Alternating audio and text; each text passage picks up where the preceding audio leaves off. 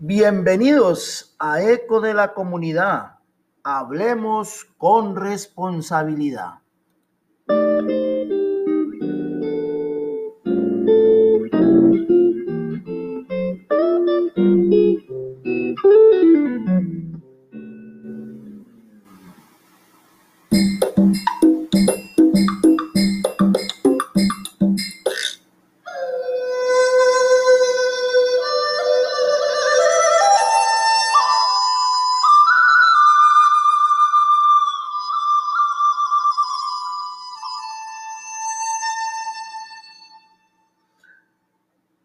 Viernes 16 de octubre del año 2020, les decimos para algunos buenos días, buenas tardes o noches.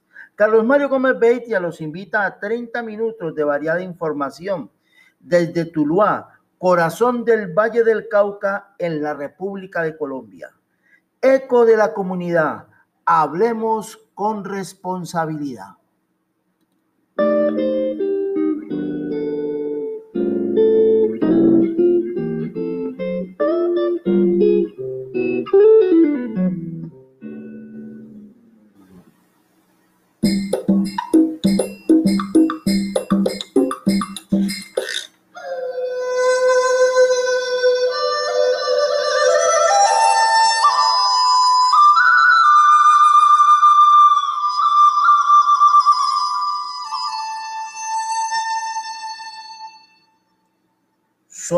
Que logran comprender su pasado pueden arriesgarse a construir un futuro mejor.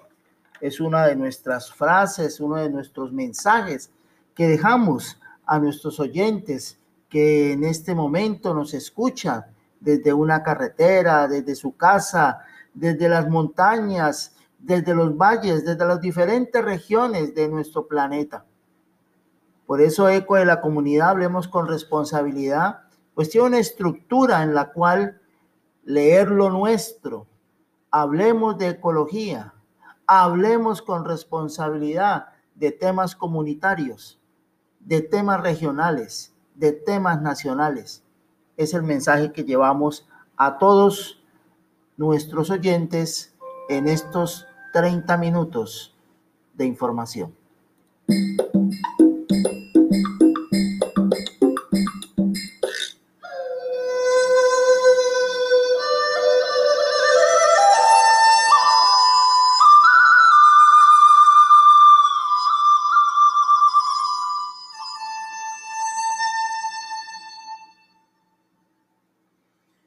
Es interesante ver cómo se desarrolla el acontecer político y comunitario en estos momentos de pandemia de la COVID-19, donde muchas cosas han cambiado, donde muchos modelos indudablemente eh, tuvieron mucha variación y nos hemos tenido que adaptar a unas nuevas condiciones que seguramente serán por un tiempo no muy no corto, sino un mediano tiempo, mientras la ciencia nos da ese aporte importante de encontrarle una solución por medio de una vacuna.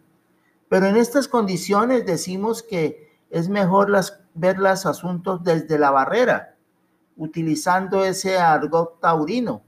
El que está metido en el problema es el que está toreando allí el, el animal que en un espectáculo que para muchos es bárbaro y para otras personas muy sangriento.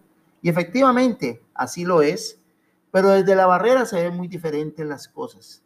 Pero detrás de esos que están en la barrera, que son los que tienen el poder económico, el poder político, el poder decisorio en una comunidad, hay un pueblo que a medida que suben filas, a medida que se acercan a ese tejadillo, pues respaldan a esos que toman esas decisiones de pronto un poco eh, contrarias a los desarrollos sociales de una comunidad. Y desde el tejadillo de esos cosas que estamos tratando aquí de representar, está otra comunidad, otro pueblo que tiene que ver cómo se toman acciones, cómo se toman cosas que afectan la vida laboral, la vida social, la vida de una comunidad.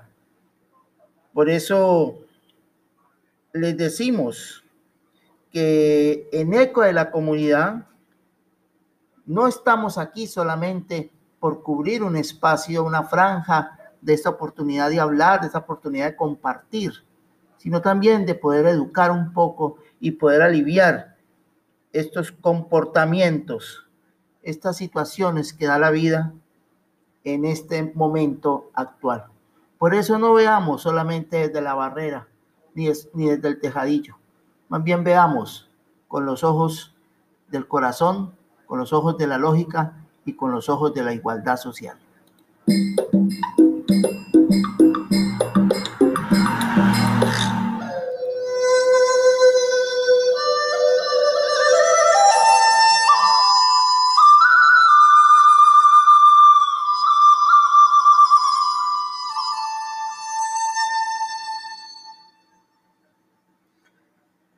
El secretario de Educación de Tuluá, Ever Antonio Villegas Morante, en compañía del rector de la institución educativa de la Moralia, que está en zona rural del municipio, sobre la cordillera central, en el centro del Valle del Cauca, Osvaldo Castro Ortiz, estuvieron presentes en la entrega de mm, implementos para el restaurante escolar de estas sedes, e igualmente de muebles para los alumnos y televisores, sedes que se dotan esperando un regreso a esa presencialidad que seguramente será el próximo año, pero se están preparando para eso. Así que eh, estos elementos fueron donados por el Departamento de Prosperidad Social y su programa Familias en su Tierra, mejorando no solo sus condiciones de vida, sino la oportunidad para que estos niños del campo puedan estudiar y puedan eh, aprender a un ritmo necesario para tener para estar en un mundo competitivo. El secretario de Educación, Ever Antonio Villegas Morante, eh, relata, nos cuenta en eco de la comunidad, hablemos con responsabilidad sobre esa acción que tuvieron lugar en la zona rural del municipio de Tuluá. Desde el gobierno de la gente para la gente que lidera nuestro alcalde John Jairo Gómez Aguirre y la Secretaría de Educación en convenio con Prosperidad Social. El día de hoy estamos haciendo entrega de una, dotación que consiste en seis televisores, eh, sillas eh, para escritorio para los niños, dotación también para la, eh, el restaurante escolar. Queremos agradecer a Prosperidad Social por este lindo detalle que tiene con la institución educativa La Moralia, que es gente que lo necesita y se queda corta la inversión, pero siempre en este gobierno hemos dicho que lo que necesiten para que a las comunidades les llegue estos beneficios, hacemos los convenios que sean necesarios. Está pues el testimonio de Ever Antonio, Antonio Villegas Morante, secretario de Educación del municipio de Tuluá, el cual está presto a escuchar a todas las comunidades, igualmente al magisterio tulueño, para poder mejorar estas condiciones actuales. Pero el rector de ese centro educativo, Osvaldo Castro Ortiz, también nos entrega su testimonio en eco de la comunidad Hablemos con Responsabilidad. Mi nombre es Osvaldo Castro Ortiz, soy el rector de la institución educativa La Moralia. El día de hoy estamos recibiendo una dotación eh, gracias a la gestión realizada por la Administración Municipal, la Secretaría de Educación, eh, una de parte de, de Prosperidad Social, Estamos recibiendo una dotación para los estudiantes consistente en escritorios personales y dotación también para, la, para el restaurante escolar. Eh, televisores, nevera y qué implementos para la, para la cocina. Eh, agradecer a todos ellos por, el, por la gestión, porque es algo que necesitamos mucho, nuestro presupuesto es corto y, y esto es una ayuda muy grande para la, para la comunidad total. El Departamento de Prosperidad Social y este programa de Familias en su Tierra, pues también tienen trabajo en las, eh, no solamente en este corregimiento de La Moralia, sino también en Monteloro, en Puerto Frazada y Barragán, que está ya sobre una parte más alta de la cordillera eh, central. Y todas estas comunidades eh, han sido o fueron objeto de violencia en una época, por eso tienen sembrada toda su fe en que el proceso de paz efectivamente llegue allá y efectivamente el gobierno y el Estado colombiano pueda suplirles las necesidades básicas a una comunidad campesina que es la que nos nutre, nos surte de todos los productos para alimento en las ciudades. thank you.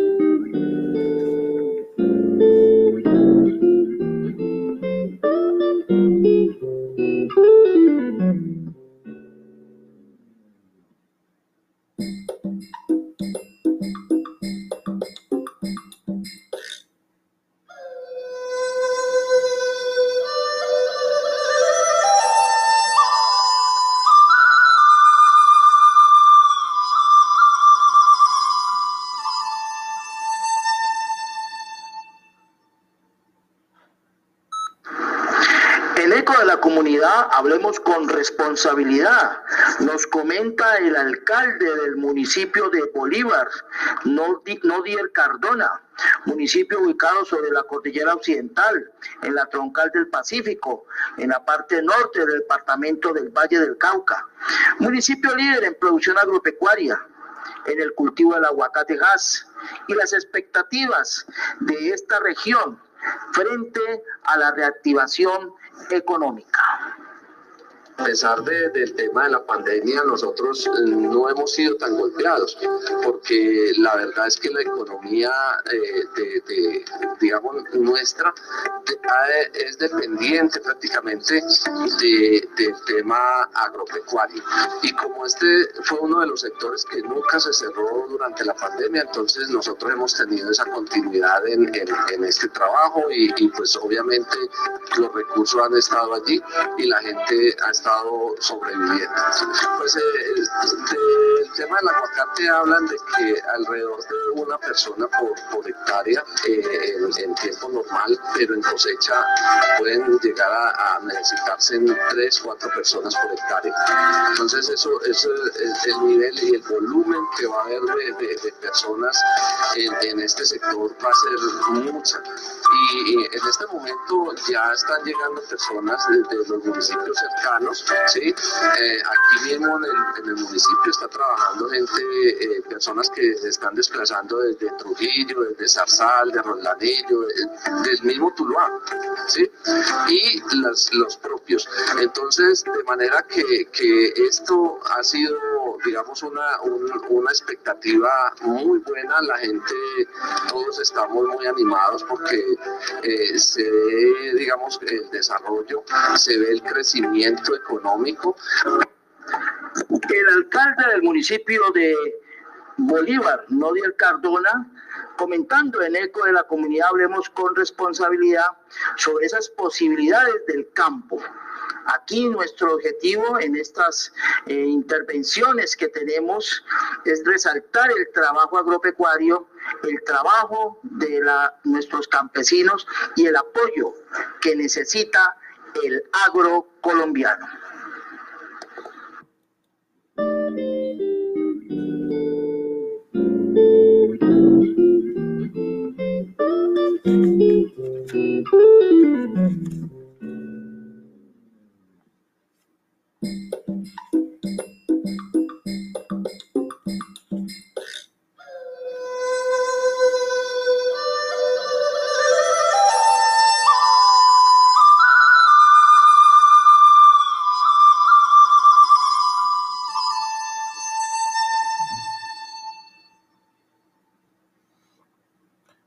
Cuando nos referimos a hablemos de ecología en nuestra en nuestro podcast de eco de la comunidad, pues tenemos que referirnos a que la ecología no es solamente para impartirse desde un centro educativo, si cualquier punto, un negocio, una tienda, incluso hasta los mismos centros religiosos, los centros, los restaurantes, los centros sociales, en todo punto de un barrio, de una comunidad, deben existir estos componentes eh, ambientales, estos componentes de la cultura ambiental, que básicamente la se centra en hablar de la cultura del agua, la cultura de la no basura, la cultura ciudadana. En los colegios se trabajan los proyectos ambientales escolares buscando que el aula impacte a las familias de esos niños y que al haber un impacto en esas familias, pues se crezca en esta parte de la cultura y el rescate del tejido social y el tejido ambiental. Es pues una, una estrategia que busca el sistema educativo colombiano y que se puede trascender a otros sistemas. Por ejemplo, el transporte debe tener una ideología en lo que se refiere al cuidado del medio ambiente saber qué tipo de combustible se está utilizando, si el motor del vehículo puede ocasionar algún, un aumento en esa contaminación. Saberlo muy bien, conocerlo muy bien. Por eso en Eco de la Comunidad, hablemos de ecología con toda la responsabilidad, pues tratamos de que estos conceptos trasciendan a nuestros oyentes, a este público variado que tenemos. Por eso se, busca que existan estrategias para rescatar esa cultura ambiental. Ya lo decíamos en otro de, nuestras, de nuestros programas, que cómo enseñar historia en esta época de pandemia. Bueno, se puede enseñar historia haciendo el árbol genealógico, la cartografía social de una comunidad y encontrar esos ancestros, encontrar esos oficios, encontrar esas labores que hacían nuestros parientes y así podemos ver, hacer líneas de tiempo y ver qué ha sucedido a lo largo de una comunidad, a lo largo de un barrio, a lo largo de una ciudad, qué ha sucedido. Igualmente, en los conceptos ambientales también se puede hacer. Eh, hay una estrategia, por ejemplo, los herbarios virtuales. Herbario es observar plantas, tomarle fotos a plantas y hacer una colección de esas fotos y de una forma virtual compartirlas. En Tuluá tenemos una página de Facebook, Orejeando a Tuluá, que un grupo de tulueños lo hemos hecho y compartimos fotos de diferentes sitios del rincón menos pensado y hacemos un herbario virtual. Pero también, como se puede hacer un herbario virtual, podemos trabajar un faunario virtual. El insecto, el insecto raro que vimos en el patio de la casa, en el jardín, en diferentes sitios y poderlo compartir de esta manera por medio de las fotos en una publicación, como es el caso de los Facebook. Así que en esta nota de Hablemos de Ecología, queremos eh, dejar ese mensaje que así como existen observatorios sociales, deben existir observatorios ambientales, deben existir observatorios tecnológicos para poder hacer un bloque entre la casa, escuela, el barrio, la comunidad y lograr unos mejores resultados en estos aspectos de rescatar la cultura ambiental de una comunidad.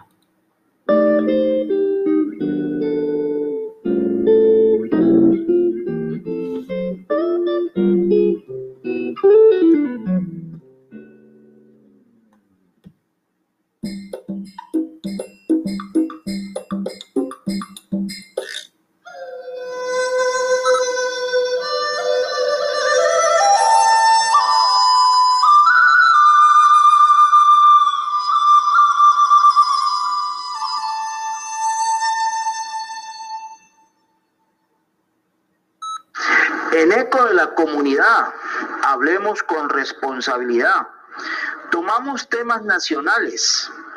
Por eso hemos invitado al representante a la Cámara, José Daniel López Jiménez, bogotano, egresado de la Universidad de los Andes, integrante de la Comisión Primera. Eh, fue elegido para el periodo constitucional 2018-2022 por el Partido Cambio Radical. Bueno, él nos comenta sobre la posición que él tiene sobre la, el segundo debate del proyecto de ley sobre la reforma política. Esto dijo a eco de la comunidad, hablemos con responsabilidad. ¿De qué se trata esta reforma política que vamos ahora para el segundo debate en la Cámara? Primero, eliminar el voto preferente que le ha hecho mucho daño a la coherencia ideológica de los partidos y ha llevado también al encarecimiento de las campañas y se ha vuelto foco de corrupción. Segundo, la propuesta que más llevo en el corazón, que es la de la paridad ya, listas paritarias y alternadas, para que mujeres y hombres puedan elegirse por igual, para que no siga pasando como pasa hoy, que del 100% del Congreso, el 80% somos hombres y solo el 20% son mujeres. Tercero, democracia interna de los partidos para que no sea el polígrafo el jefe de un partido, sino la gente la que arme el orden de las listas a corporaciones públicas. Y finalmente, representación en el Senado para las regiones más apartadas del país, las más golpeadas por el conflicto, pero por supuesto sin aumentar el tamaño del Congreso. Esa es la reforma política. Bueno, esto es lo que plantea el representante de la Cámara, José Daniel López Jiménez, sobre su visión de la reforma política, que indudablemente será motivo de controversia, motivo de debate en eh, los próximos meses en nuestra República de Colombia. Eco de la comunidad con responsabilidad lo dice.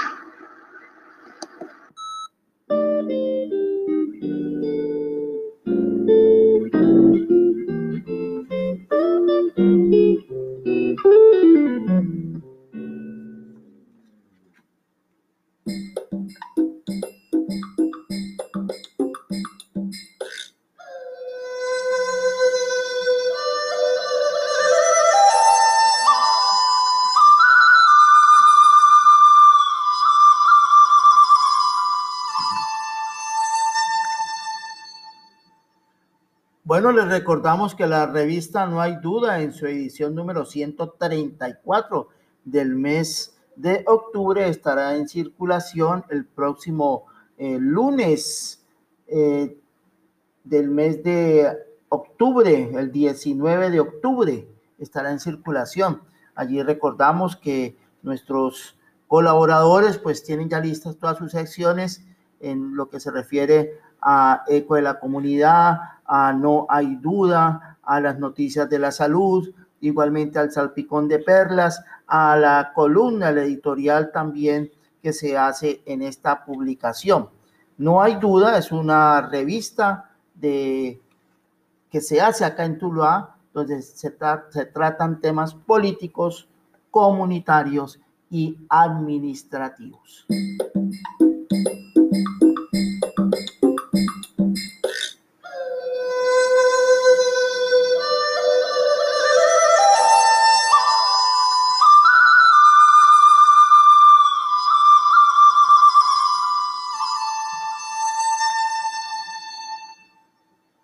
Bueno, desde ayer 15 de octubre hasta el próximo domingo 25 de octubre se realiza la Feria del Libro en Cali en forma virtual.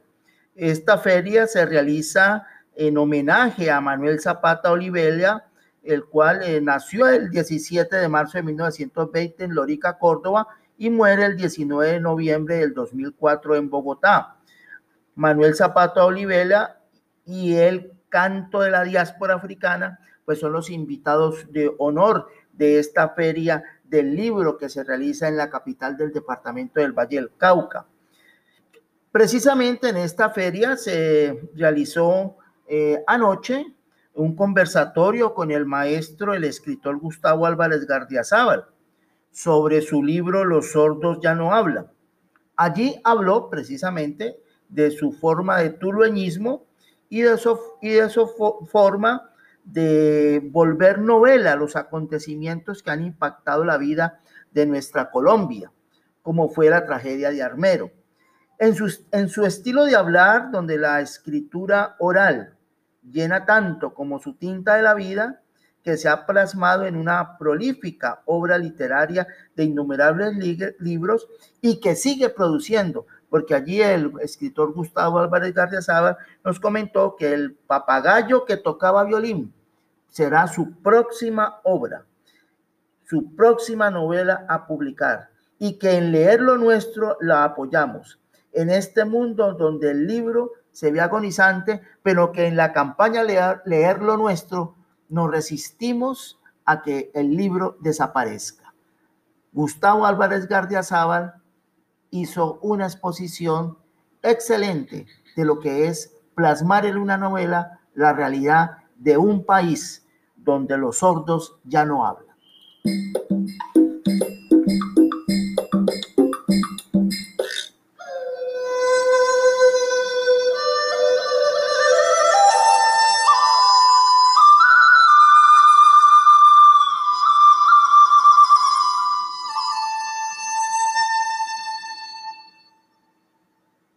Como hoy es viernes, traemos canciones, canciones que nos llenen de esperanza, color esperanza, de autoría y también en interpretación del argentino Diego Torres. Así que color esperanza queremos que exista en la vida de los colombianos, en la vida nuestra, en la vida de nuestros alumnos, en la vida de todas las personas que tenemos la oportunidad de nutrir con la educación. Que hay en tus ojos con solo mirar, que estás cansado de andar y de andar y camina girando siempre en un lugar.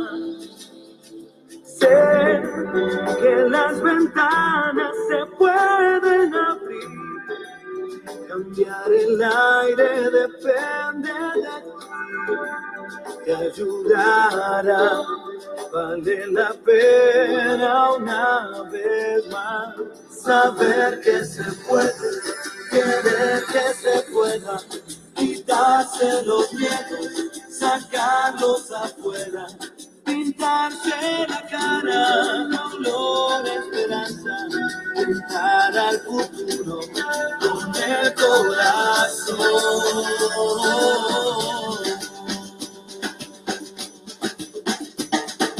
Es mejor perderse que nunca embarcar, mejor tentarse a dejar de intentar, aunque ya ve no es tan fácil empezar. Sé que lo imposible se puede lograr, que la tristeza algún día se irá, y así será. La vida cambia y cambiará. Sentirás que el